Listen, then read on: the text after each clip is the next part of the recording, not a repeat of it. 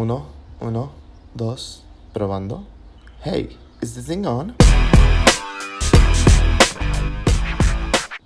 Bienvenidos a Laza Habla. Este es un podcast donde voy a estar hablando de varios temas, crazy temas, porque estoy atravesando una crisis y hay muchas cosas que uno quiere expresar cuando trae estas cosas atoradas.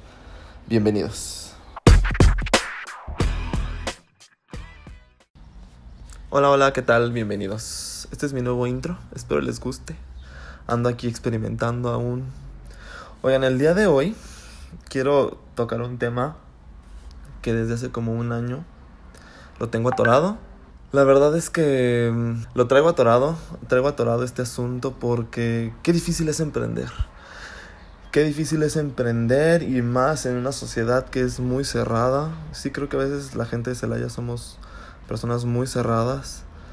No tanto como antes, pero sí está costando trabajo.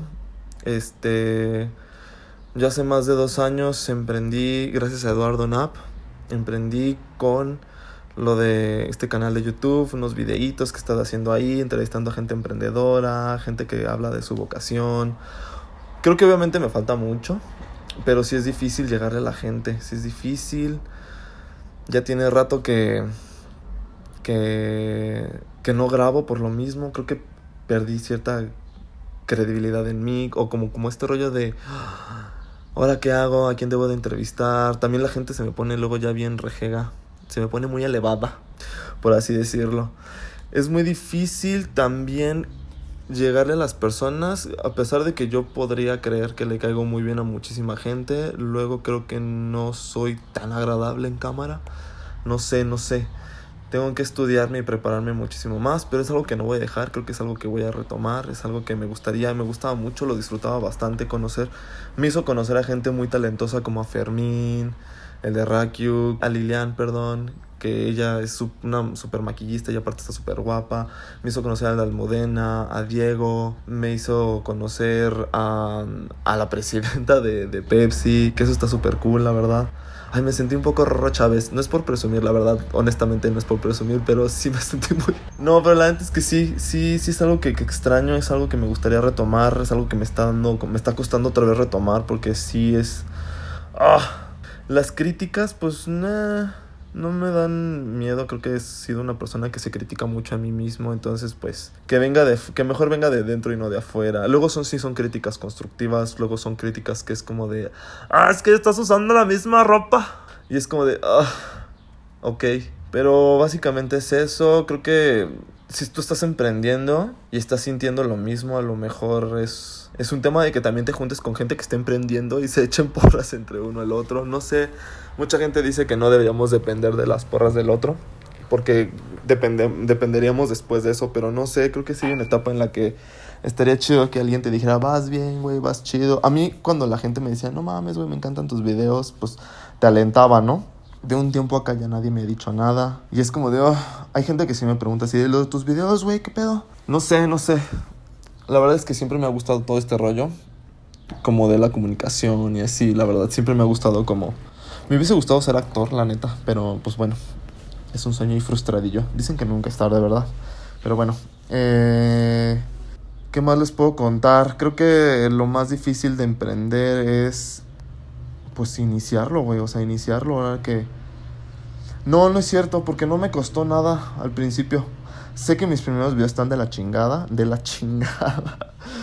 Sobre todo el primero, el primero no saben, me da, lo veo me da tanta vergüenza, me da tanto oso, pero bueno. Creo que lo más, lo, lo más difícil para mí ahorita ha sido mantenerme, como porque pues ya no lo he seguido, entonces es eso, como que retomar otra vez esas fuerzas para, o esas ganas o ese impulso como al principio que estaba muy emocionado, que estaba muy contento. O sea, sigo, sigo creyendo que debo de mejorar en muchas de las cosas. Unos compañeros del trabajo me dijeron, están bien aburridos tus videos, aparte entrevistas a pura gente fifi. Y yo, pero güey, o sea, yo estoy abierto, creo que si inicio esta, esta como temporada, por así decirlo, retomo mi, mi canal, quiero entrevistar a gente de todo tipo, gente que aporte, porque todos aportamos en esta vida, obviamente unos más que otros y unas cosas positivas y otras cosas negativas, pero obviamente creo que esto es como una cadenita que me va a hacer conocer gente muy, muy, muy positiva y gente que neta quiere aportar y hacer su, ahora sí como su granito de arena. Entre otros temas, creo que me gustaría expresar también algo que me pasó justamente ayer Resulta de que en mi trabajo me cambiaron de, de horario. Estoy entrando de 12 de la tarde. Ey, de 4 de la tarde a 12 de la noche. Y muchos de ustedes, algunos no saben, pero muchos de ustedes saben que me voy en bicicleta. Tengo un poquito de más de un año yéndome en bicicleta al trabajo. Y la verdad es que... Mmm, me, o sea, sí me gusta mucho en bicicleta. Siento que estoy aportando también mi granito de arena con eso de la contaminación. Que de todos modos yo me la fumo toda. Neta, el cruce debajo del puente que es Avenida Torres Landa, Avenida, Avenida Tecnológico, está cabrón porque no manches, ahí sí se respira toda la contaminación del universo. Exagerado como siempre. Lol. Pero la verdad es que sí, sí, es un tema que quiero expresarlo, no sé si es el único, pero siento que está mal, está mal. Aparte, no, no es mala onda, pero ¿quién lo diseñó? ¿Quién lo hizo así? ¿Por qué lo hicieron así? Creo que, para empezar, creo que sigue teniendo mucho como preferencia el, el carro y no el peatón y el ciclista. Creo que, bueno, no creo, más bien sí estoy seguro que están mal sincronizados los semáforos.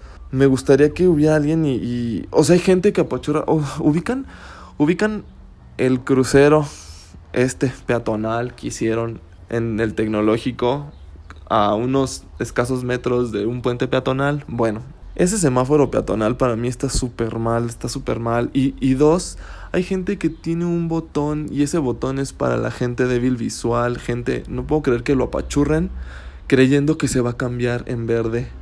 No, no, no, eso está como de... Ah, Ay, no, gobierno, por favor, cuando hagan una cosa, hagan un tutorial, neta, hagan un tutorial, por favor, de cómo usar las cosas, porque estamos mensos, no sabemos, desconocemos, somos unos inconscientes y hagan, o sea, neta, también es como tantito sentido común, gente. Bueno, la otra cosa que me pasó ayer saliendo del trabajo, creo que ya estamos muy, muy, muy desconfiados de toda la gente, porque cuando voy en bicicleta de noche, la gente se me queda viendo así como de, ¡ah!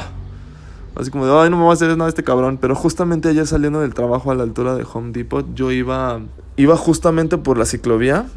Y pues de ciclovía no pasó peatonal y había dos individuos que estaban cruzando la calle y se quedaron caminando sobre la ciclovía. Y uno de ellos se detuvo y me dio mucho miedo, la neta, porque dije, ¡ah, ya vale verga! Pero sí es como de, no, no, no. Es, es, es algo que deberíamos de, también de hacer. No puedo creer que la situación esté así, pero bueno. Dicen que hay que dar gracias por todo. Creo que no deberíamos desconfiar de la gente, de entre nosotros mismos. Creo que perdí el hilo del tema, perdónenme, déjenme regresar. Pues sí, básicamente eso.